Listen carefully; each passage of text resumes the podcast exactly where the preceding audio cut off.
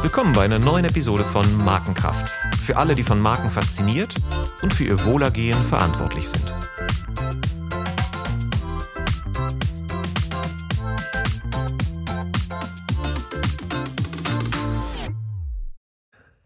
Welcome to another episode of Markenkraft. My name is Olaf Hartmann, and my guest today is Professor Jenny Romaniuk. Jenni is Associate Director of the world famous Ehrenberg Bass Institute of the University of South Australia. She's a research professor and author of two very influential books How Brands Grow, Part 2, and Building Distinctive Brand Assets. She's one of the leading researchers on brand equity, advertising effectiveness, distinctive brand assets, word of mouth, loyalty, and brand growth. She pioneered mental availability measurement and metrics.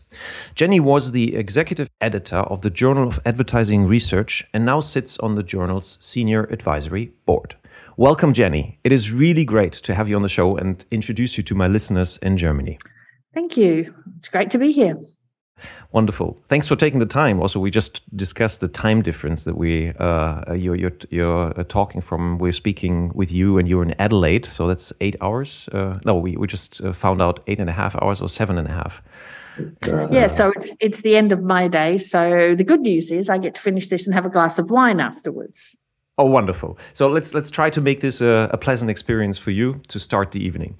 To warm up, I'll ask you a quick fire round of questions. Are you ready? Ready. Okay, mountains or beach?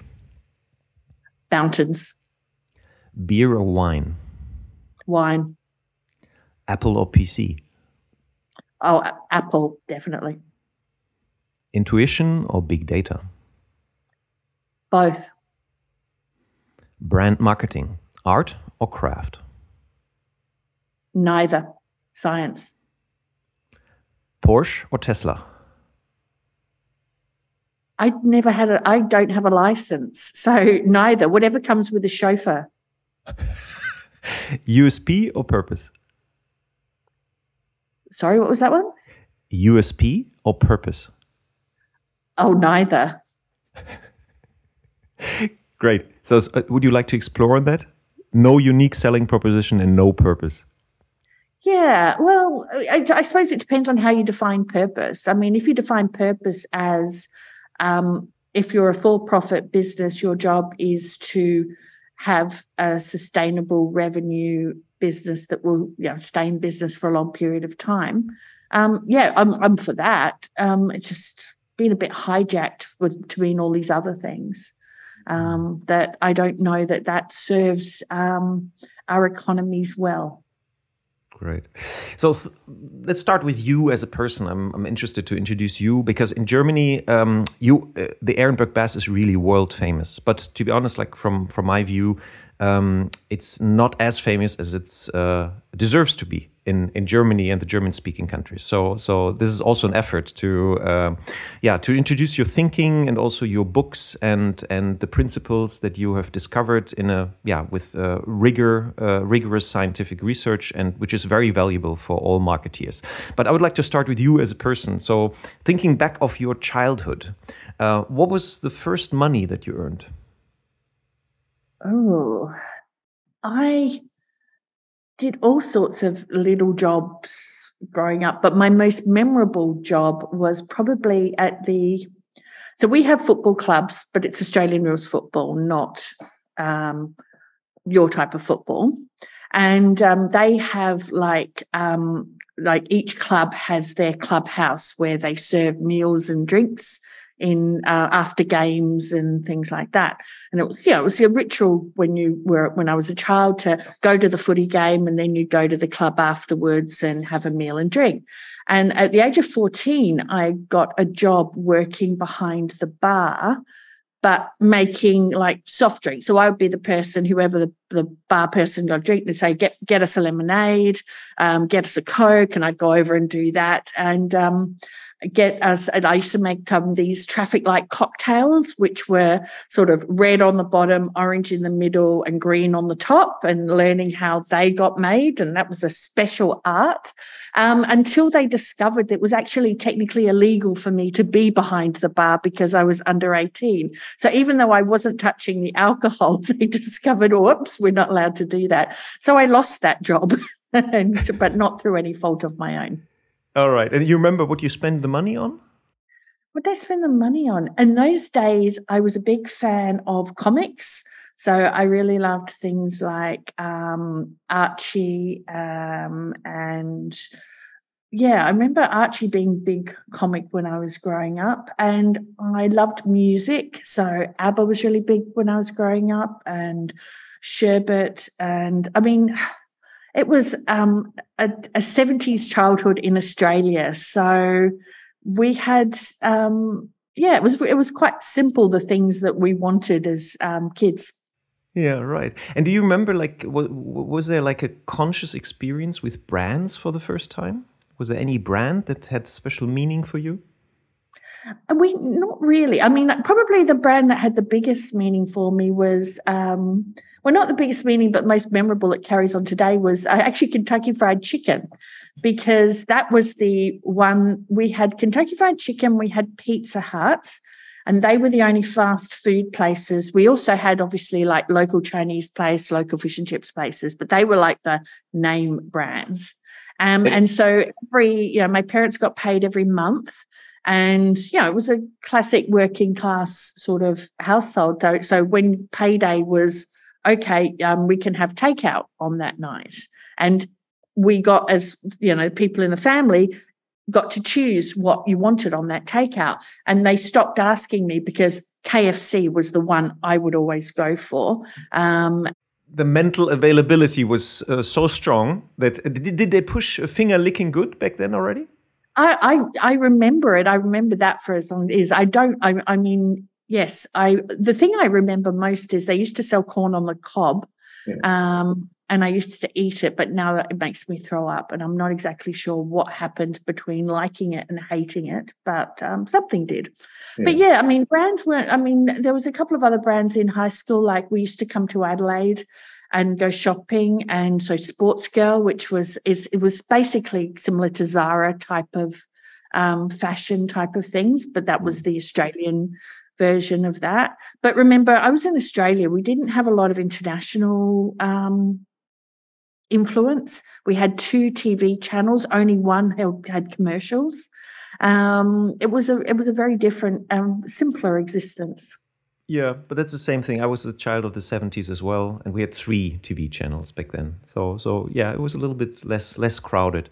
And um, tell us, like, yeah, growing up in Australia and now today being a research professor and one of the leading experts for brand, uh, for consulting brands, how did that happen? How did you become the person that you are today? Oh, it was a lot of accidents, really. I had no grand plan. Um, I actually um, finished high school and couldn't get into physiotherapy, which was my first choice. I went to US as a Rotary exchange student, which is like a year high school exchange program, um, and couldn't work out what to do. And then I there was this thing called occupational therapy, which is sort of like physio, but it's like rehab for people who um, get injured so that they can live independently in home and work and you, know, work with people with disabilities. And today you help uh, brands that are injured. Yeah, yeah. Um, but yeah, so I did that for a year and a half before I worked out that, yeah, I was either going to be really, really good or really, really bad. And I couldn't tell which. Um, and then, um, yeah, I kind of went, oh, and someone was doing a business degree. And I went, oh, that's interesting. That sounds practical. So I changed to that. Um, and then I only discovered you needed to choose a major while I was standing in line to enroll.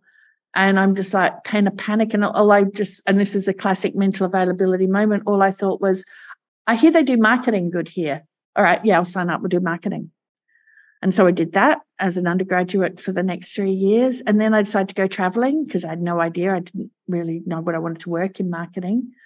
Um, and before I went away, um, Byron actually called me and said, "You know, we're we're starting a research um, centre here. Would you like to, um, you know, come in for an interview?" And I went, "Well, yeah, actually, I wouldn't mind, but I've just bought my ticket to go around the world and go travelling. So, yeah, no, not right now." Um, and then when I came, I came back two years later, and they did the and this is the only time they've ever advertised in the paper offering masters by research scholarships. And so i applied i saw that in the paper and went oh i'll apply for that.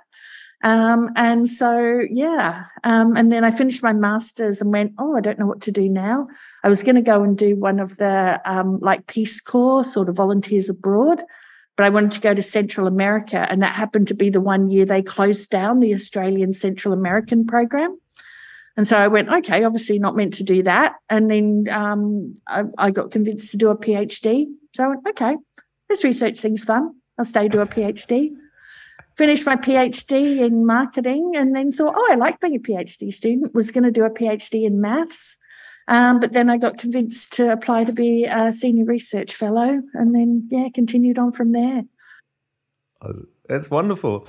It's it, but isn't it is, isn't there some like like often the grand master plan is invented afterwards? Is like uh, I think Steve Jobs said that you live your life forwards and you connect the dots backwards, and and isn't that also true for many brands that just brands happen and then you look back and yeah this was strategically planned and, and yeah it's it's there's easy to post hoc rationalize so why are you successful because i did x y and z and you see this i mean the you know in search of excellence the tom peters book none of those companies are around i think right now you know um there's there's a real problem when we try to retrofit success from the successful because we don't understand. Um, it's, it, I mean, it's classic now. You see it where people go, "Oh, look, um, these brands succeeded and they didn't advertise," and it's like, right, yeah, because yeah. they didn't have the money to advertise. They succeeded despite not advertising, not because they didn't advertise. Yeah. You really get the causality wrong. And, and, nevertheless, they got famous because they were mentioned on the news or uh, had some other way to to yeah to to create memory structures yeah. But isn't it isn't it like a little bit like watching clouds? I mean like uh, once you see something in a cloud it's it's there. There's the there's the spaceship and and there's the face. And you immediately you see it completely clearly and you're 100% convinced that that's a face in that cloud. And that's a little bit like like um, yeah post rationalizing a brand success often. So that's I'm I'm very happy that this uh, uh, journey by chance uh, led you then to marketing in the end. And you already men mentioned Byron Sharp. You you you wrote together um, how brands grow, what marketers don't know, part two, and. Um, it, on the on the first one it says is like this book will change the way you think about marketing forever. What's a strong claim? So would you like to explore on that? Like how? What what do people thoughts? How brands grow, and what do they know after reading the book? Uh, well, that, that claim was actually on Byron's book. Yeah, yeah, I know the first one. It was on the first one. Yeah, yeah, yeah. But it does. I mean, it's it's one of those things that it, it's to me, it's more like one of those magic eyes. Once you see things like double jeopardy, you can't unsee them, and you see them cropping up in all sorts of different places. Okay, let's segue there. Double jeopardy. This is a term. Uh, you know, just just be aware that I think that all all the terms that you're using that uh, you probably have talked about thousand times in in England, Australia, America, and so on. Uh, lots of these terms are not like uh, common in, in in marketing lingo in Germany. So uh, keep that in mind. Like, just um, maybe explain what what's the law of double double jeopardy. Yeah, no problem at all. I always I always um, I like to be told when I need to explain them because uh, sometimes, you know, can get a bit repetitive if you've heard it before. Um, but um, yeah, double jeopardy is a law that it's an empirical law um, that comes out of the data that says that small brands get penalized twice. They have many fewer users, and those users are slightly less loyal. So that's why it's called double jeopardy because it's it's it's told from the perspective of a small brand. Mm. I mean, the mm. reverse is also true for a big brand. A big brands benefit twice. They have a lot more uh, buyers, and those buyers buy them a little bit more. So, but then there's no sexy name for that, whereas double jeopardy. Um, it was actually first discovered by a gentleman called William McPhee. Well, a, a few, but William McPhee was the first that really published it in 1969. Um, and he found it for radio announcers. Um, what he found was that the radio announcers that were known by fewer people were also less liked by the people that knew them. And he actually said, This is absurd. Why should the liking of the people who know a radio announcer be dependent on how many other people know the radio announcer? Mm. Um, yeah, he, he, when he first discovered it, he went, "Well, this is weird." Um, mm. And it mm. turns out it's really just um, it's a reflection of the varying customer bases. So big brands tend to monopolize like category buyers who only know the big brand. So when they're faced with a choice situation, um, they really only have the big brand that they can choose. Whereas the people who know the small brand also know the big brand. So they have divided loyalties because they can sometimes pick the big brand and sometimes pick the small brand. So the small brand, when it's in an evoked set has less chance of being chosen because it's in with more other brands, whereas a big brand is in more evoked sets with fewer other brands and sometimes just by itself. So that's why it happens.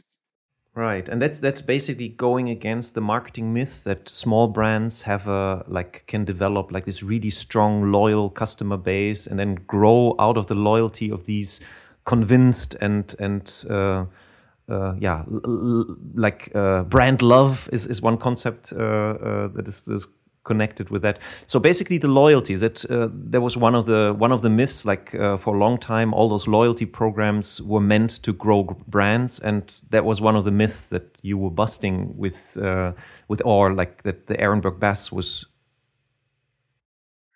yeah, well, actually, Byron did his PhD in loyalty programs. Uh, it was mm. on ViewNet, and what they, he found in his research was that um, the problem with loyalty programs is the selection bias. The people who have most to gain from joining a loyalty program are a brand's heavy buyers, and so your your recruited base tends to skew heavy. So in, when when loyalty programs first came out, people thought, oh, they would do a profile of the buying of people in the loyalty program with the buying of people who are not in the loyalty program. Wow, the people in the loyalty program buy so much more. Must be because they're in a loyalty program. No. Um, but what he did find is that loyalty programs can have can act as a bit of a um, protection against, say, a price promotions from a competitor. So, um, in his work, he found that, um, for example, in a fuel market, because um, petrol, fuel, gas for cars um, is a very com- price competitive market, the customers that were part of the loyalty program were less a little bit less reactive to a competitor's drop in price than the people who were not. Mm-hmm. So there's a little bit of a protective effect, but there isn't much evidence of a loyalty effect from right. joining a loyalty program.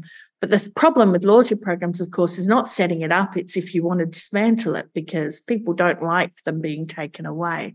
Mm. And very rarely do people think about the the cost if you want to get rid of it. Um, and that's that's you have to before you start a loyalty program, you don't just have to think about the start, you have to think about well, what if we wanted to wind this up? What would be the detriment that might come out of that? It's like the withdrawal from a from a drug. It's like a drug. Once once you start using it, uh, there's going to be withdrawal sim- symptoms once you once you decide to stop. Yeah. Well, we know people. I mean, the old adage: people, you know, prefer uh, people are more sensitive to losses than gains. Um, yeah, people don't like things taken away that they're used to. Right. And from the law of double jeopardy, what are the consequences then for small brands that want to grow and the opposite position, big brands that want to stay big? It paints a picture of how brands grow. I mean, the, the law of double jeopardy is a very small part of a bigger model of brand performance statistics, um, which is called the NBD um, and it's technically Dirichlet model, even though it's often pronounced as Dirichlet. because he was a German statistician who grew up, who lived in France. So there is debate of whether it's Dirichlet or Dirichlet, um, but we usually say NBD Dirichlet because it is. But it's a small part of that that actually provides estimates for penetration and frequency. But what it basically does is maps how brands grow because if you can, if you have that your loyalty is set by your penetration and your market share. So if these metrics are all linked together, then that means if you know what market share you want to go, you know what your penetration and your loyalty will look like. Mm-hmm. So you know exactly how many more customers you have to get in a time period and how the buying will change. So it basically maps you a path to growth. Now, it doesn't tell you how to do it, but it does tell you what success looks like. And that's sometimes half the battle in marketing. A lot of times in marketing, we assume that success can take many different forms, but actually, the empirical analysis paints a much more um, clearer picture that, uh, you know, there is what success looks like um, in terms of what you will look like if you grow. And you basically boil it down to, or Byron in his first book already boils it down to, that it's all about mental availability, uh, availability and physical availability. So easy to mind and easy to find. So, so that's a very that's a very nice way of structuring thoughts. So, okay, our action does does that really create the right mental availability, or does it increase the mental availability? Availability, and you introduce. Um, the the term category entry points there because mental availability what, what does it mean like when when should it be mentally available and um, would you like to explore on those category entry points mm-hmm.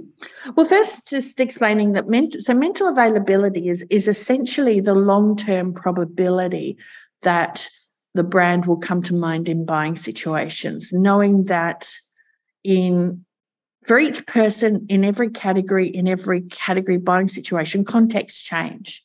You know, if you think about any category that you buy, um, you know, how you buy the environment, both internally and externally, varies a lot. Um, and so there's no guarantee that a brand will definitely be retrieved in any buying situation. It's always a probability. And that's what we've learned from memory models that understand how we retrieve things from memory. Um, and when you merge that in with what we know about how people buy, you see that we're constantly battling the fact that our memories are all over the place and there are some things that affect the probability of retrieval.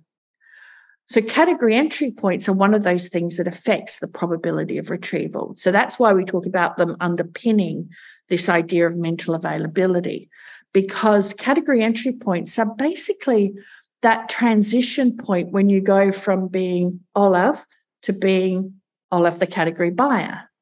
Mm. And you will do that throughout the day for various categories. You might do that for buying a coffee, for buying lunch, for getting a present for somebody, for um, you know, buying a toy for your dog, buying food for your dog. All of these things, uh, you will transition from being a person to being a category buyer and therefore a potential brand buyer. And that is interesting because there has been so much effort in putting uh, uh, in in creating precise personas, like really like the persona, the buyer.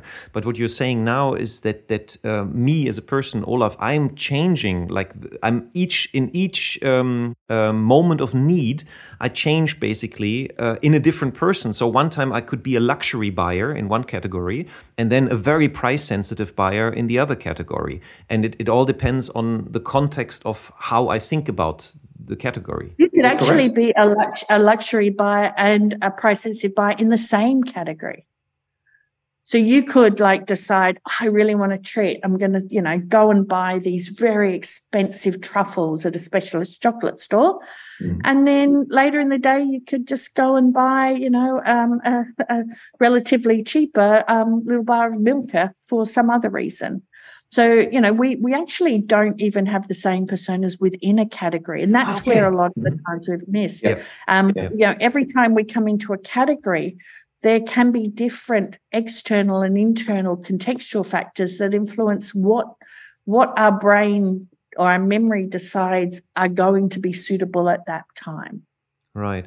There, but that's the question: How do you define the category? For example, I wouldn't put Milka with the truffles in the same category because the one is like like high-end confectionery that I might buy because I have guests uh, that evening, and the Milka I might buy at the train station because I, I want to have something for myself while traveling, and and uh, I like chocolate. Yeah. So so that's that's a basically a focus uh, question. What is the category? How do how do you go about that? Like. Yeah, that's a bit of a how long's a piece of string type of question. But if you think about the category as broadly what you're selling, so if I said to you, um, avocado, mm-hmm. what would you think of? Uh, what category it is? Uh, avocado is, is food and it's vegetables. Uh, is it a vegetable? Yeah, I think it's. Uh, I think it's technically a a fruit, huh? Yeah, it's a fruit. That's right. It's one of those strange things, like like strawberries are nuts uh, uh, biologically, yeah? something like that. But do you know it's also a brand of mattress? Uh, no, I didn't know that. Avocado is a brand of mattress. Now I know. But, that's, but so that's what I mean by a category. It's it's like a basic definition of what you're selling. So your high end chocolate place still has to put in that it's actually a chocolate. So uh, I'll give you another brand, Russell Stover. Have you ever heard of that? Uh, no, sorry, I haven't. Well, that is a chocolate brand. Russell Stover. You know, it's yeah, it's a US chocolate brand. So mm-hmm. if you didn't know it was a chocolate brand, then it has no chance of it's not in the chocolate part Can't of your come up. Like for me, it's Ritter Sport in Germany. Ritter Sport, yeah, the the square the square uh, uh, chocolates. Yeah, that's coming up. Yeah, so so so that's what I mean by category versus what you're talking about when you're talking about something special, something quick, those sorts of things. They're more in the category entry point. Okay, right. Mm-hmm. They are the contextual factors that go, oh. I don't, don't want any chocolate, and I don't just want my brain to give me a list of all the possible chocolates in the world. Mm-hmm. I just want something quick and cheap right now. And so your brain goes, well, there's this, this, this, and this.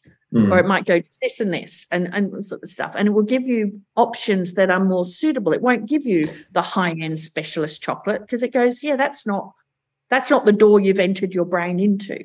So basically, it's it's the category entry points are the goals, the possible goals I have by employing the category. So the category is my tool to achieve something, and either why, I want why, to entertain. Why, hmm? why do you want to part money with category? Yeah. yeah, what, yeah. what's what's behind that? And that those things, and so I talk about the framework of the W's because those category entry points can come from um, internal things like your motivations, the why, or your emotions, the how you want to feel before, during, or after. Um, it can come from the environment. It come from where you are. It can come from what you're doing at that time. It can come from what, what you've got with. So the drink you have might determine what sort of sweet treat you're looking for at the time. Um, and also it can come from other people. So if you can be buying for other people, or you might, you know, say you've got a, a child with you, the chocolate that you might buy might be quite different from if you're by yourself. Yep. So all of those factors influence the sorts of brands because our brain just doesn't go, well, okay, you want chocolate. I'm just going to reel off all the chocolates you know until we get to one. Our, our brain's lazy. It just goes, no, no, no, you don't need all that stuff. Here, here's a few. Go work it out out of these ones. And that's mm. what category entry points do. They they enable the brain to try to be helpful and give us a few that are linked to what it is the doorway we were um, entering into the category with. And what you're saying is that big brands own more category entry points or are available in more category entry points than their competitors, basically. They don't own it, but they're, they're available. The, nobody owns category entry points. Uh, it, they just come up in in the in the decision making moment. So it's not about owning category entry points. It's about coming up uh, in the decision moment, and then. Um, and, and, and one of the things that that um, you, you say in your book is like don't shoot yourself with target marketing and, that is a bold statement, uh, looking at the domination of performance marketing in the last years, both in B2C and B2B discussion and budget shift. How, how um, would you like to explore that? Like, um, uh, like the one of the one of the th one of the, um, uh, the the thinking that we just discussed comes up is like that. It's it's not about focusing your marketing on a really selected target group, but it's more about mass marketing, be available in, in like with many many light buyers, um, and not focus on certain heavy users of the category because the growth of the brands come from the light users of the category. So how do, how does that is that uh, connected with don't shoot yourself with target marketing because the target marketing would be always the heavy users probably. Um, well, not necessarily. I mean, sometimes people set out targets. They'll be, you know, we're going after um, Jane, who is has two kids, and she lives in the suburbs, and she walks with her friends on weekends and likes um, horror movies. You know, sometimes this this is quite common for brands to build up this sort of persona of what their target buyer is about. Um, the, the the problem with target marketing is it's actually never worked. Um, but we, we, we never let a story get in the way of evidence. And so what we'd suggest to people is to, to, to think of it in reverse. Okay. Imagine you've got a whole sea of fish out there. Mm-hmm. So ask yourself, out of all of those potential customers, who, if they came knocking on your door and said, mm-hmm. I want to buy your brand, you would go, no, it's not for you. Okay, so that's the thing to ask yourself. And now, in some markets, that is actually there are real people. So, for example, if you're in the credit card industry, there are mm-hmm. some people who have poor credit, and you would go, "Yeah, no, no." If someone's like defaulted on the last three loans, we do not want to give them a credit card. So, so there is some cases where, or you might go, oh, they live in an area we don't distribute to that area, we don't service that area. So no, we don't want those people. So there will be occasions where you do want to cut people out because mainly because you either can't meet their needs or you don't, they're too risky a customer to take on board. But once you've got rid of those, the, the question is to ask yourself is why would you exclude anybody else? Mm. But isn't like that, that goes against like like common like intuitive knowledge because you always need to target because your your budget is not unlimited. Like you always have to start somewhere and that is in a way uh, a targeting because you have to decide like uh, i start with a with an area like like I, I focus my budget on a certain area and that's targeting the area or do i do i misunderstand something there? Possibly but yeah possibly but that's more it, so there's a difference between going so i'm going to buy like the um, 18 to 35 year old market and that's that's the people i'm buying in terms of i want to find where those people are and get as many of those as possible versus going well i've got x amount of money get me as many of these people who buy whatever the category is as as possible. So mm-hmm. you know, so so you don't now that by virtue of it will mean some people you won't reach. Even the biggest brands can't reach everybody, but it's about the need to limit it in versus just go, well, if they're a category buyer, I want to reach them. So how can I maximize that as much as possible? And what common knowledge is then, yeah, but we not we need to target those that are in immediate need of something like that that will buy tomorrow, and that we maximize with that. And I had a very fascinating talk with Paul Feldwick, who, who wrote the Anatomy of Humbug and and Why the Peddler Sings, and and he had a very good example of himself, like um, uh, that he saw his one of his first ads that impressed him was this boy standing in front of a, a Jaguar showcase, and uh, the headline said one day, dot, dot, dot. And, and he saw that advertising when he was like 14 years old.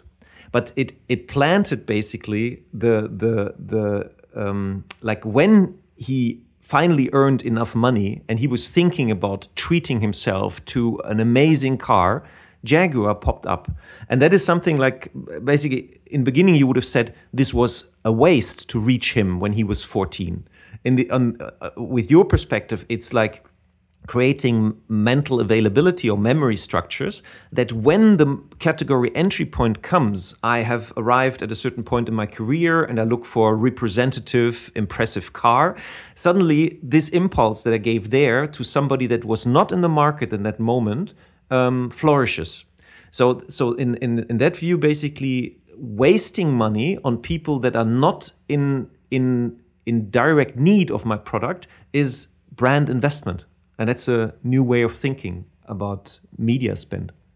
Well, I mean, this is a colleague of mine um, talks about the 95-5 rule. Um, and that's the idea that vast majority of people are not actually in the market for your brand, this particularly in B2B categories um, right now. They're not in the market for your category.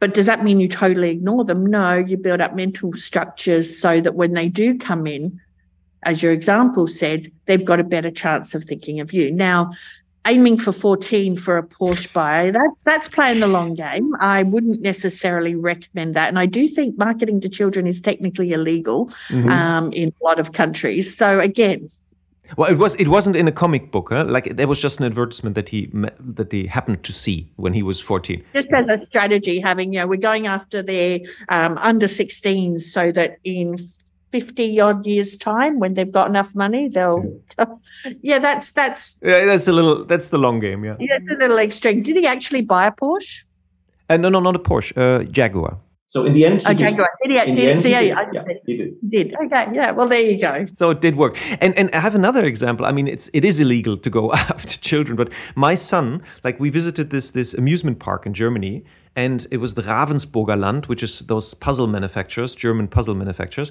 and they had a sponsored um, uh, uh, driving school for kids, and uh, it was sponsored by Mini. So my son was was getting his you know toy driver's license in a Mini, and guess what happened five years later when my when my wife was thinking about a car what we bought in the end.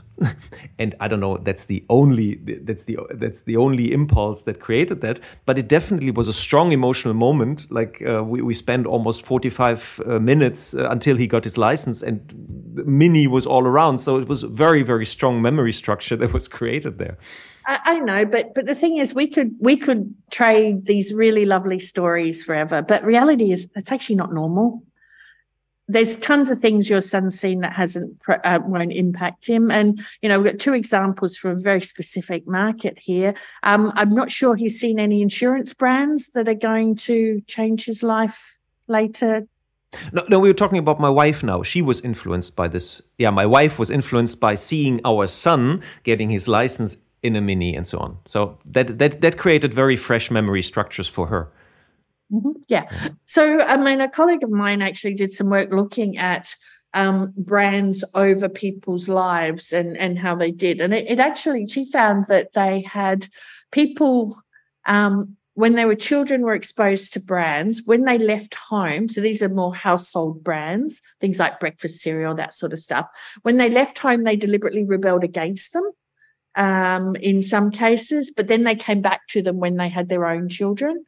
So, you know, there's just that cycle. So, yeah, I mean, exposure to brands as a child, as uh, in, in any part of our lives, can have an effect. But I'm, you know, when we talk about mental availability, we're more talking about the things. The reality is that for most purchases on most days, we're not thinking about them until we're in the category. And our job as marketers is to up the odds before people get into the category. Mm. So, so that's what we're doing with most purchases every day. And you know, the vast majority of purchases are not very interesting stories. They're, oh, I've run out of toilet paper. I better get some more. I've got some friends coming over. I need to get some wine. Um, I've got to make a dessert tonight, or I've got to take a present to a party, uh, or I'm hungry need something right. to eat. Right. Um, you know, they're not we're not that exciting. I totally agree. And um, before we and, and to to uh, improve the chance that people then will buy your your brand, distinctive brand assets have a very important role. But before I, I would like to talk. Uh, at length about that because it's your special expertise. Uh, I'd like to do a little bit a detour on on feeling because emotion has been like uh, you know emotion in brand building. We need to have more emotional um, uh, advertising, and then there was this term love brand that had like this this this uh, with Kevin Roberts, I think, wrote the book. Was that right? Like uh, yeah, and uh, could you explore a little bit on your view on on emotion and feeling and the connection with brands? Um, emotions in communicate. So whenever we have an emotion to react reaction to something, emotional reaction to something, we process it that little bit more deeply than when we don't. So if I say something and it makes you laugh, you'll just remember that moment a little bit more than any other moment during our discussion.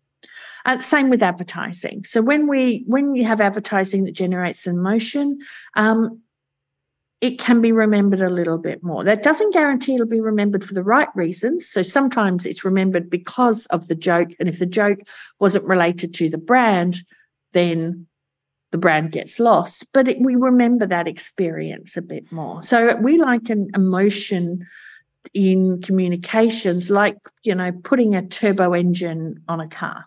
Mm-hmm. Get you where you want to go a little bit quicker than you would if it wasn't there that doesn't necessarily translate or it doesn't need to translate to any affection for the brand um, if you look at most normal distributions of how people feel about brands what you find is there's a few people that really like it a few people that really hate it and the vast majority of people think it's okay to buy occasionally hmm.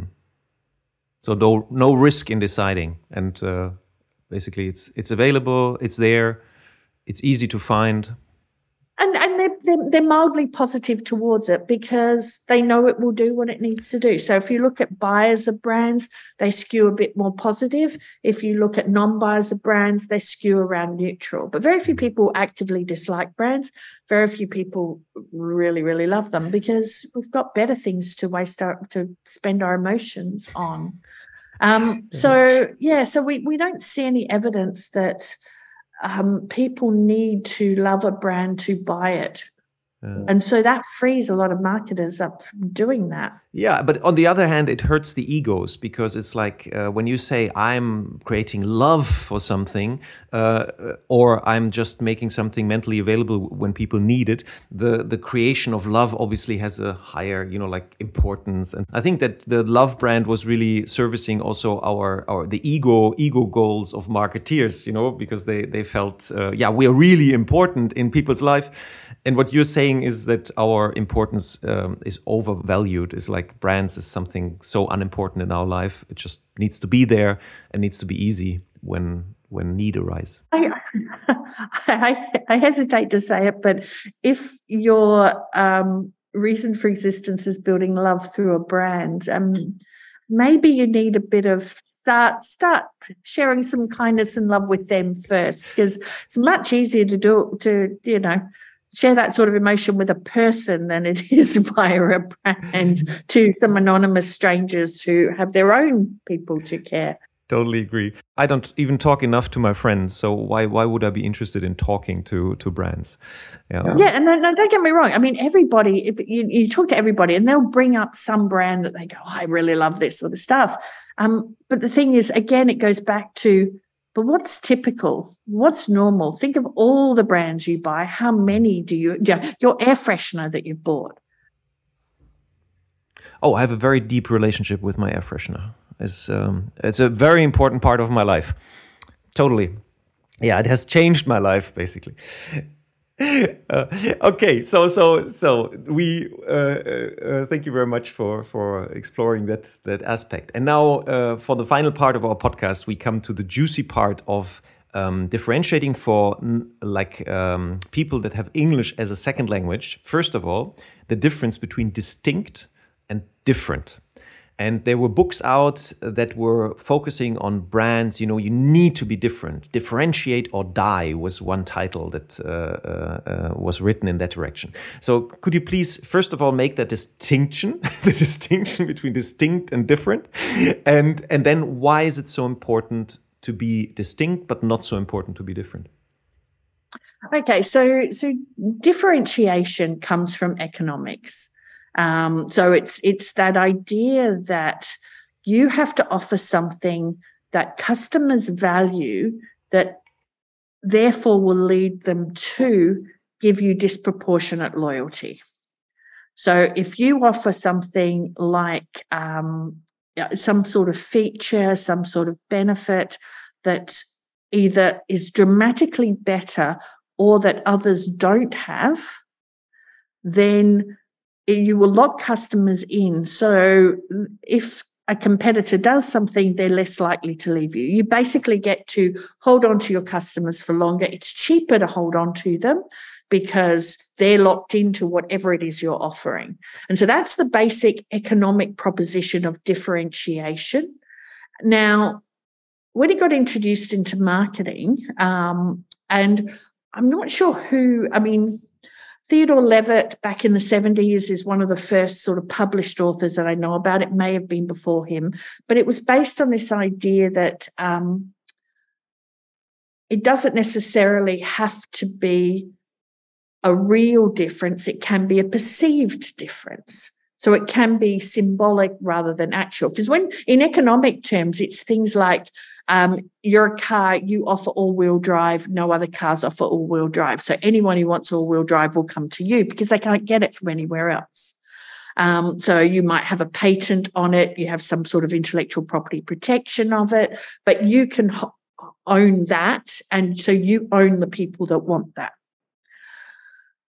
But then in marketing, it got shifted to perceptual difference that it can be as long as they feel like it's exclusive, then you will get that same benefits. People will flock to you. You will be locked. They will be locked in as customers. You will get disproportionate loyalty. It will cost you less to keep them. You won't have to. You can charge higher prices for it. You know, you can really lock them in and sort of squeeze them. Um, and this is where, and this is why it's linked to this idea of targeting because you have to then find. So if it's take our all-wheel drive example, you have to find the people who want all-wheel drive because not everybody will want it. So you you find those people, you let them know you've got all-wheel drive. They go, wow, that's what I've been looking for all my life. They then rush by you and they're with you forever and ever, and everyone lives happily ever after. Mm. The reality is that doesn't happen for a whole heap of reasons. First of all, very little that brands offer is not quickly copied. So the idea of having something that is a meaningful difference that you can own and competitors can't quickly copy. I mean, even things that are not successful are often copied by competitors before anyone knows that they were not successful. So that's that becomes a problem. I mean, if you're in things like pharmaceuticals where you have patents, that sort of thing, you you have a bit more protection there. But most people are not in that market. Most people's innovation is a different flavor. You know, um, what is it? Um, yuzu is apparently big flavor this season. The Japanese citrus. So we'll see yuzu everywhere. So uh, someone will introduce it, and assuming it gets some sales, other brands in the category will copy. Um, so it's it's not ever kept and if you keep waiting for that to be successful what happens is it leads brands to focus on things that they can say that no one else can so for example i was in the london underground one time and i saw a big ad for toothpaste that then said now with oxygen and I just sort of looked and went, huh? What? I, I mean, I get oxygen from the air. I don't think I need it from my toothpaste as mm-hmm. well. I have no idea what oxygen and Is it a category entry point to look for toothpaste with oxygen? I want to breathe. I want to breathe while brushing my teeth. Yeah, see, I mean, there's probably some reason for it, but again, it's an example. I've never seen that on any toothpaste ad. So it's a very unique, differentiated message. They're probably the only toothpaste with oxygen. But what it is, is that search for that USP, that point of differentiation, can lead people down a path of irrelevance. Mm-hmm. Because, you know, maybe if you're like crazy about your teeth, you understand what oxygen does to your teeth. Maybe it makes it wider, maybe it freshens your breath. I don't know. You know, I just brush my teeth. That's it. Um, so, so that's where that's the problem with differentiation. And that now that's not to say when you have innovation that is genuine breakthrough that then takes the category further because of things. Fantastic. You should you should capitalize on that. It's important to remember that differentiation and distinctiveness are not opposites. They're mm. just different to each other. Mm. So if you develop a new um, packaging capability that allows it to be, say, you know, you can drink it while driving and not spill anything. Say something like that. Obviously, and you've got the technology to do that. Great. Tell people about it, do it. Um, but just be realistic about how long that game will last. Yeah, I tried to translate this now, like in, in in my language, like what you what we talked about before. So first of all, the category entry points. You are not the ones who decides what is a category entry point. So the category entry point of oxygen in toothpaste probably doesn't even exist. So you're super different in that, but the category entry point is not there. So the first the first question would be what are the most important category entry points for my my category which uh, most people that is the reason why they look actually for some kind of tool to solve a problem and then try to be mentally available in as many of these category entry points as possible. Yeah? And then comes the distinctiveness that helps us do that. Actually no, then comes the portfolio that yeah, you yeah. offer because you have to have things that match the category entry points that you're communicating. Right, so there's no point in saying, you know, get us for a special occasion if you don't have a premium looking product. Mm-hmm. Okay, so f- obviously you need to deliver. You didn't. Okay, you need to deliver the value that is relevant in the category entry point. That's okay. That, something viable. Right, buyable, buyable in the. Okay, that was something that I uh, uh, yeah. th- that I didn't mention, but that's you. That's the entrance ticket for the game, but it's, it's it doesn't win the game. It's like uh, winning the game is like like uh, being mentally available then in the moment in the decision making moment, and that is that has a lot to do with uh, being distinct. Yeah, it's like like being recognizable, being easy to find. Isn't that basically the the the uh, the function of distinctiveness? Yeah, so probably might be useful to talk about. So you have mental and physical availability, mm-hmm. right? And within each of those, there are three different dimensions. So the first is all about scale. So, in mental availability terms, we talk about reach in your communications, reaching out to as many brains as possible. And in physical availability, we talk about being as widely distributed as possible so that you're in as you're in as many places where buyers will buy, so that when they go to buy, you're there. The th- second component of that is branding. So, this is where distinctive assets come in. So, in mental availability, distinctive assets help it, whatever you put out in your communications be put in the right part of people's brains, that it's well branded. So, they know it's unmistakably from this brand. They don't even have to think about it. It's just an ease, easy processing I, uh, that the brand is an integral part of the communications. Mm.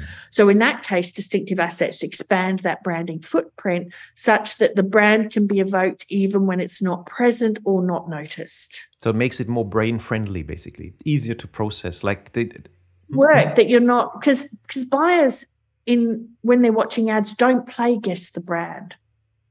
Okay. If you don't put the brand in there, nothing gets processed. And I've seen that in the data. Mm-hmm. So then then on the physical availability side, um, when people go to buy, they're often in environments where there's lots of clutter, and that can be competitive clutter, environmental clutter, and also mental clutter of the time. Because even when people are in buying situations, their brain's not really just on buying. Mm-hmm. Um, and so distinctive assets, particularly ones that we call shopping distinctive assets, help the brand stand out in those environments so that it's easy to find there. Mm. What Hmm. And what uh, what does it mean for service? Does it does it apply for, for all categories? Because that was the question the question you answered in the second book, basically. Because people said, yeah, but this is only for fast moving consumer goods, for decision moments at the point of sale in a supermarket.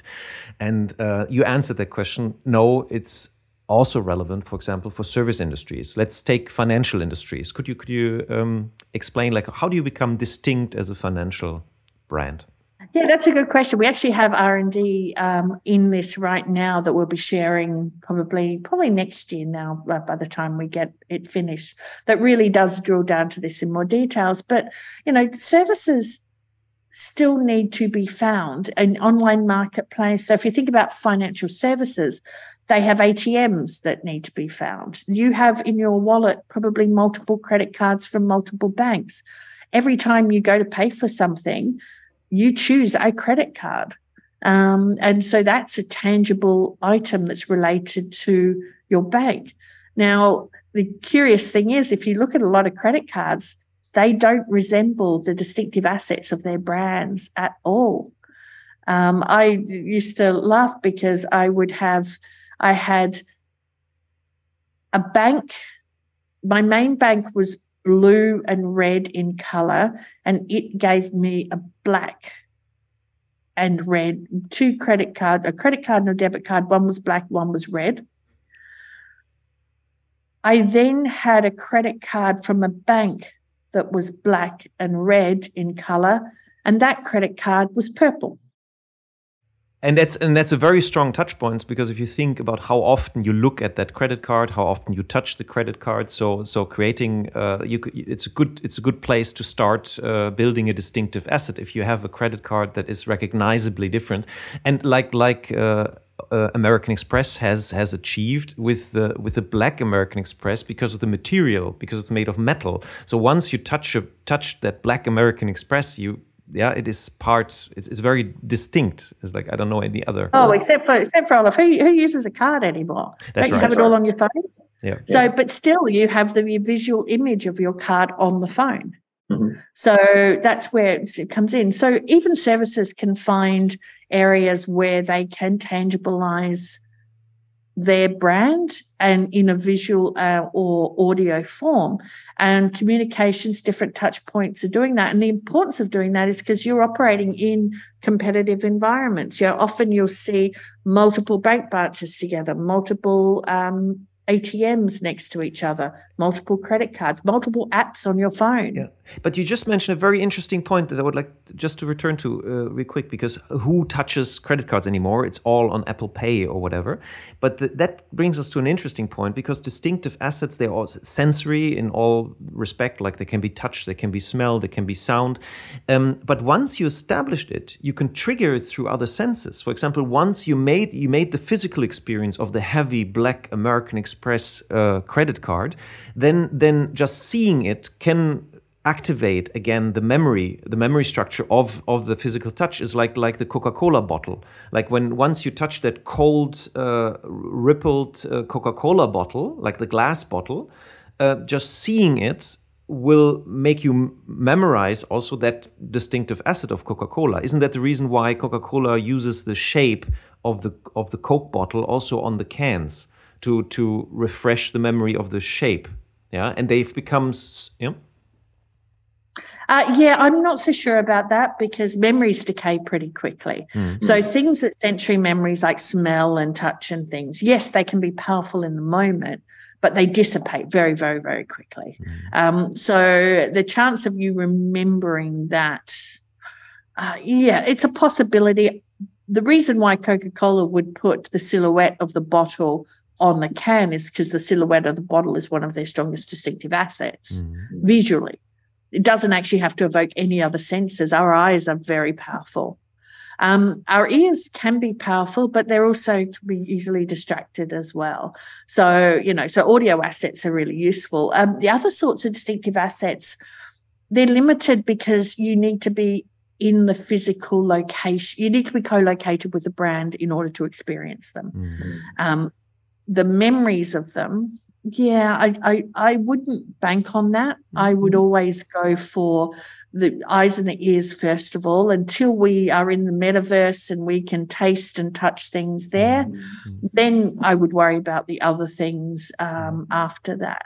Yeah but yeah. if you're in an environment whereby you can leverage off scent, taste, smell, uh, the problem with taste is also that you have to experience it to know what it tastes like. Mm. And so, therefore, um, it's not really helpful to get new buyers in to Mm. notice because they don't have that experience. Mm. Wouldn't the value of those of those sensory other sensory touch points uh, also be to create like a positive emotion in the moment of contact and connect it with the brand? And then the memory tr- retrieval would be more like I feel good about this brand. I don't know why, so I will look for reasons that that this is that this makes sense. But let's not go in the hypothesis because your scientific rigor is your is, is your field. Um, yeah, so- yeah. I, I- I think you'd have to weave a pretty big story for that. And I'm I'm a big fan of simple first Yeah, and yeah, only getting complicated when you have. To- totally agreed. Um, I would like to finish this podcast, like not not now, but with the last part of the podcast, with with a wonderful metaphor you created in your second book, uh, creating distinctive brand assets, which was the deadly sins of branding. Yeah, the seven costly sins of branding, uh, of brand identity. So uh, the classic, um, yeah, sins are pride, gluttony, greed, sloth, lust, wrath, envy and you made a very good point in basically like introducing the the in the beginning of the book you basically say so okay this is uh, this is the sin and i will teach you how to avoid the sin. Would you like to uh, like we probably don't have time to to cover all but would you like to pick out some of them? And uh, because this was very rich also in the way you, you you told the story. So so what is what is what is pride for example or gluttony or greed in in brand identity well, pride pride is probably my favorite because I think this is the thing, this assumption that distinctive assets are all powerful and blamed for everything. And I think that's one of the key things. The reason I like it is because I've seen so many distinctive assets abandoned for reasons that were not their fault. You know, the company just wants to, because they're visible signals to the world, often they are changed to signal change within the company. Um, so, you know, if you've had a, a couple of bad quarters, you might go, well, we need to, you know, revamp something, and your distinctive assets is, is often where people go.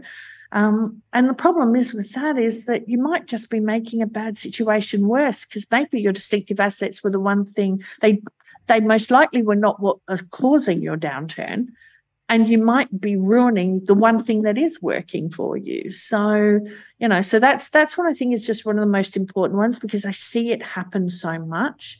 Um you know there's a lovely metaphorical graveyard somewhere of abandoned distinctive assets that for no good reason of their own just and they stay alive for such a long time. I know you, what you said is like uh, the natural state of memory is decay but there's some some uh, distinctive assets which were which was stopped using 15 years ago and in market research they still turn up. Yeah everybody still it's like like slogans like it's not a trick it's a sony in our generation. It's not a trick it's a sony was an amazing slogan I, I don't remember any other slogans after that for Sony. Yeah, and uh, certain colors or characters that were used in, in TV commercials, and then and then people uh, will will still remember them like 15, 20 years later.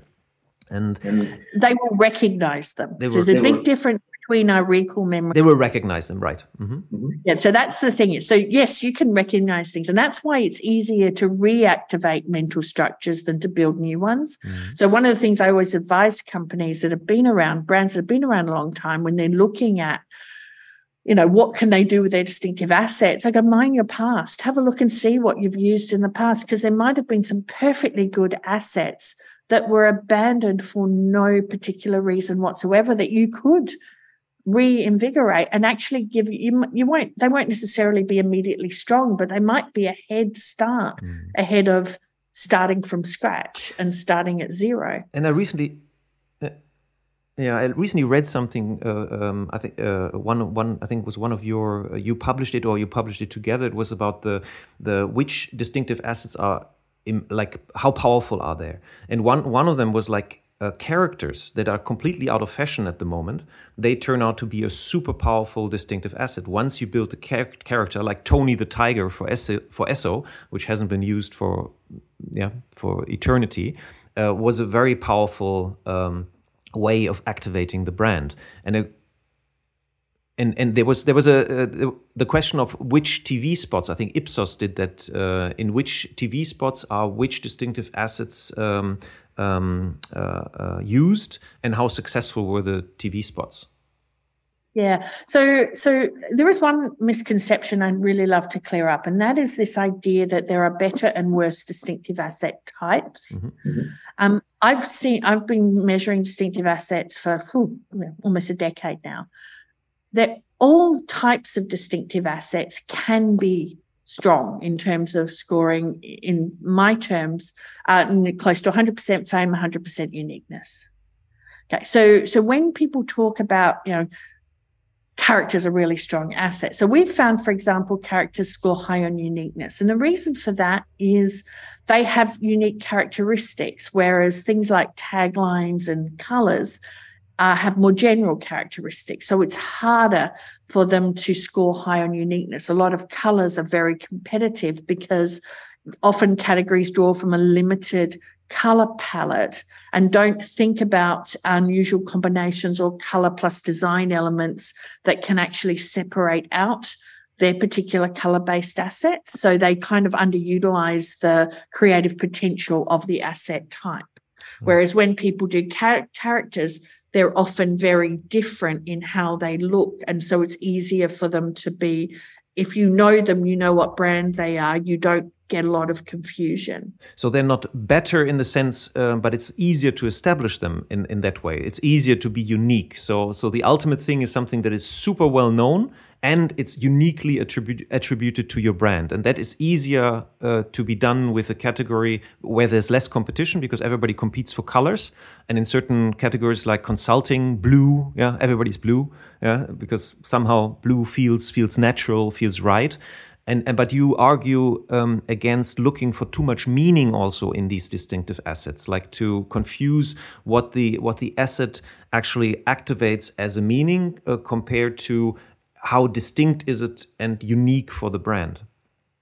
Yeah. Now, so to go back to our original discussion, we were talking about differentiation versus distinctiveness. So I talk about distinctive assets as meaning free assets where the core meaning that you want to establish for that asset is the brand name.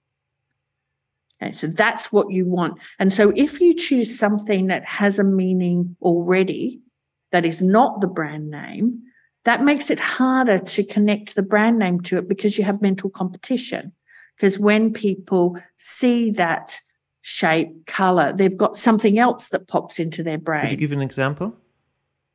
Uh, say, for example, um, say you associate the color purple with royalty. Mm-hmm. mm-hmm. Right, say you have that in your brain that means if I put color purple on my brand, you will think royalty.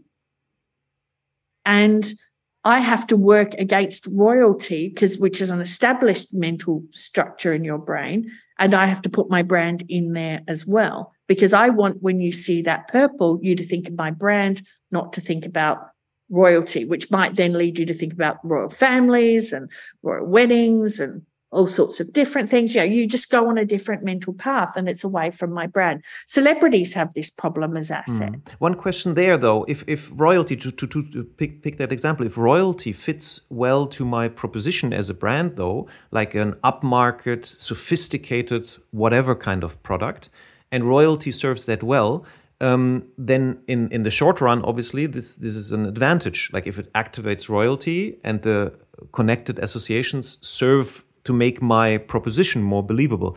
The only problem arises when I want to reposition the brand, maybe 10 years, 20 years down the road.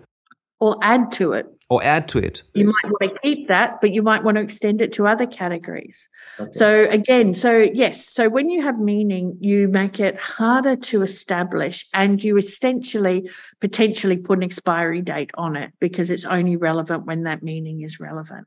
Mm. So you limit its use. So sometimes people have assets that, so they might be a multi product brand and they'll have an asset that's linked to a particular subcategory.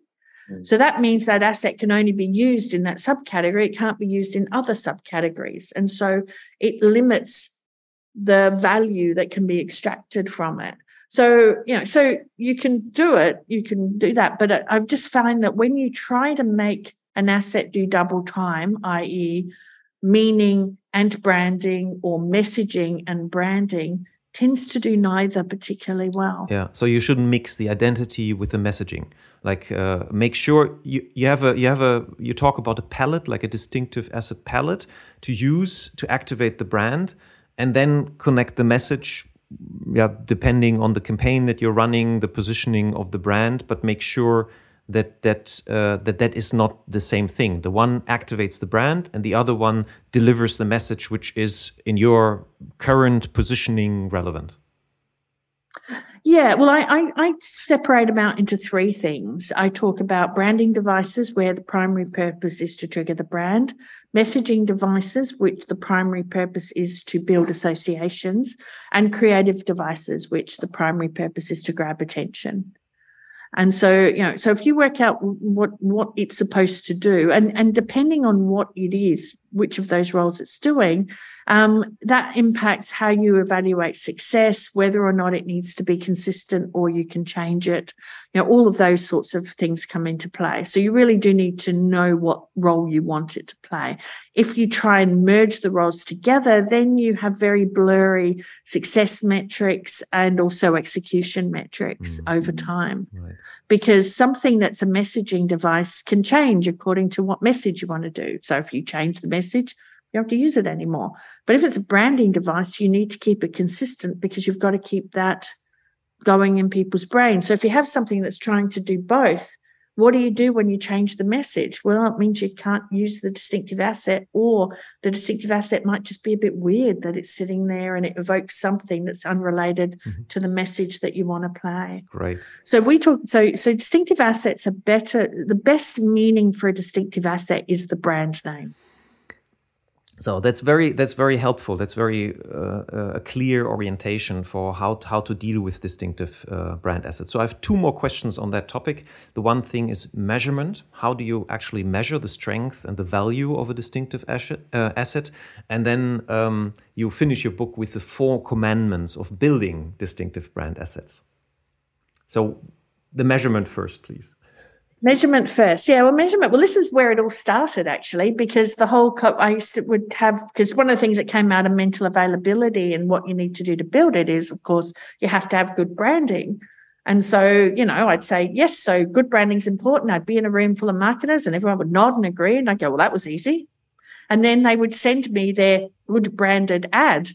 And I'd be like, hmm, I think we might have a different meaning of what good branding actually constitutes.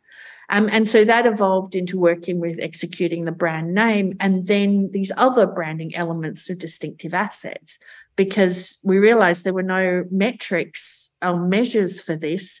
So people were just um, going on opinion, gut feel. Um, and so, you know, this is where coming in. So what I developed two metrics, fame and uniqueness. So, so uniqueness is about do you own the asset? So, um, whereas fame is about how widespread is that ownership. Mm. And you want both to be as close to 100% as possible. And you measure it implicitly, you you measured measured explicit or implicit? Yeah. Yeah. No, I'm not a fan of, well, if you talk about implicit measurement in terms of time to respond, et cetera, not a fan of that. It just, it's not fit for purpose. It's not what distinctive assets are meant to do. It's when they trigger the brand, it's not about is it in 1.2 or 0.8 of a second. It's whether it's retrieved or not. That's the key mm-hmm. thing from memory.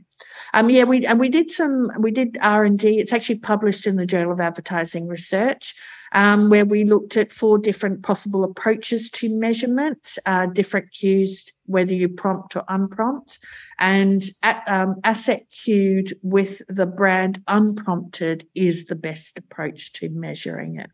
It's a hard one, it's a hard measure, but we're dealing with things that are replacements for the most valuable thing you have, your brand name. Mm. So you don't want a soft measure that will inflate scores. And if you give people brand names, you get, I mean, in the paper, we quantified it at about 20 percentage points mm-hmm. in inflation. Mm-hmm. Um, that is people attributing it to the asset that don't really have that in their brains.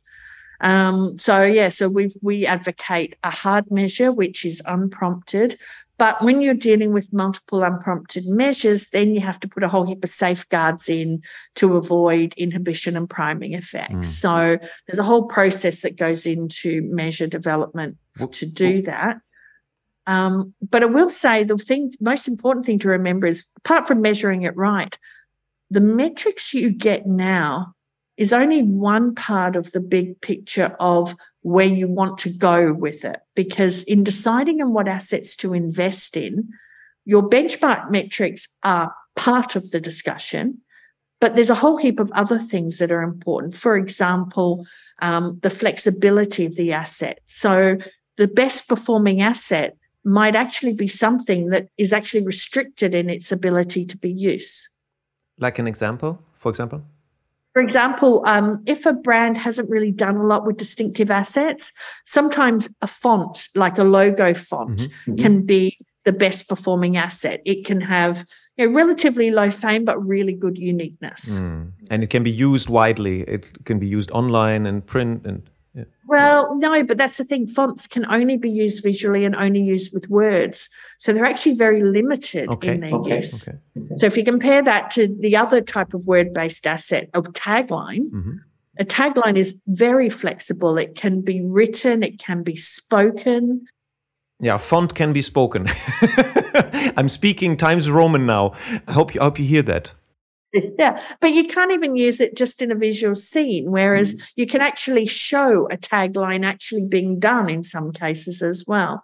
So, you know, so so taglines can replace audio assets when you don't have an audio asset because it can be spoken out loud. So mm. that has inordinate flexibility. So just because the font's the best performing asset doesn't mean it's the best to invest in going forward. I have a juicy example for that. I recently watched Stranger Things, yeah, the, the Netflix series. And actually the finger licking good was used in there as a line. Yeah. And that's that shows the flexibility of a tagline which which is learned, yeah. Finger licking good. And everybody thought of Kentucky fried chicken. Yeah, but, dis- but KFC is also a very good example of why you need a palette of distinctive assets, not just one. Mm-hmm. mm-hmm. Because we had, a, you know, did you know that there was this thing called COVID that had hit the world, uh, and suddenly. no, what what what was COVID? Never heard of it. What does it stand for? But but suddenly people licking their fingers is not something you want to put out in your advertising. Right. right. So yeah, and they were very you know, they made fun of it. They went, Well, we're we're just blanking this out. But they could do it because they have such strong other assets yeah, yeah. that they can draw on. They don't just have a, a strong tagline; they've got other assets to come in. Uh, so that's a good point. Yeah. So again, context sensitive, like the, the distinctive assets can be very context sensitive. As in, in COVID, obviously that one lost a lot of its value, but it will regain the value later on when maybe, hopefully, yeah. Yeah, yeah. I mean, they probably got it back now, but you never know. Um, so, for another example, more recently, a um, topical one, but um, the meerkat from um, Compare the Market, mm. which is mm. a Russian yep thing. And they're like, oh, better hold that back for a little while. You know, um, not a great thing with Russia right now. Right. So this is where you never know what's going to happen that's going to make any one of your assets right. Right. something you might need to retire even just temporarily. Yeah, can I explain that to my German listeners? The Meerkat is a is a, is a comparison platform like uh, Check uh, 24 in Germany, and it used this this um, Russian aristocrat, the meerkat, like a an animal that was speaking with a Russian accent, and it was highly distinct and was very memorable and very funny also. And uh, it was it, it, was just invented because compare the market uh, um, spoken with an accent uh, sounded like meerkat, but obviously now with the Ukrainian crisis, that uh, uh, that meaning is uh, yeah a little bit little problematic at this moment. Oh, that's that's great. Jenni, uh, time is flying by. I could speak for another two, three hours. And, and what my listeners definitely, uh, I think, will have understood at this point worth buying the books because very deep, deep topic, lots of things to think about. And you've done this in, in an extremely clear way and also give very, very good pointers and models to think about this. Would, uh, would you like to finish with the four commandments for building distinctive uh, brand assets in a, a telegram form? I, I now I have to remember what they are. Now you're testing my memory. It's a while since I actually looked at those. oh, oh, let's let's phrase it a little easier. Let's just say if you give three, if you give three advice to people uh, building distinctive brand brands, they understood the value of it. They understood that their media works harder when they own them. They need to be flexible. So, so the three top things that they should keep in mind. Well, the first thing to do is to remember that you choose choose wisely first of all. Don't make the job any harder than you need to because it's hard to build distinctive assets. It takes a long-term commitment. It takes deliberate execution So so don't choose something that you know that is already linked to a competitor or um, has some meaning that's just going to make it more difficult in the long term. So that's the first thing to do is don't make your job any harder than it needs to be. Um, the second thing to do is that um, you know it's it, it is about execution. So once you decide to build a distinctive asset, it is about going, you need co presentation. The brand name is your friend with distinctive assets. One of the biggest mistakes marketers make is they assume that they, they, they confuse using a distinctive asset with building a distinctive asset. When you build a distinctive asset, what causes those links in memory is you have the brand name and the asset co located tempor- temporally. So that's been visually at the same time, audio at the same time, or you know, adjacent, or visual and audio. You know, so you see it and you hear it. Here, you know, you see the asset, hear the brand name, or vice versa. But that's what forms associations. So you need the brand name when you're building the asset. When you're using an asset, that's after you've built it, and then that's when you don't need the brand name. But if you put that in too quickly, what happens is you're just wasting exposures because people will see the asset, but they don't form the link with the brand. So do think about your execution. And the third thing I'll leave it to is once you have a strong asset, protect it because it's very easy for people to get bored with things that you experience every day. And again, you know, going back to those seven sins, you know, some of them are about things that get changed for no reason. So consider yourself the custodian of this asset. And remember that if people are tired of your asset, then you've got a creative challenge rather than a distinctive asset challenge. So that's where you go to your creative and creators and say, hey, you know, we've got this color, we've got this character, we've got this tagline. Can you find something fresh to do with it?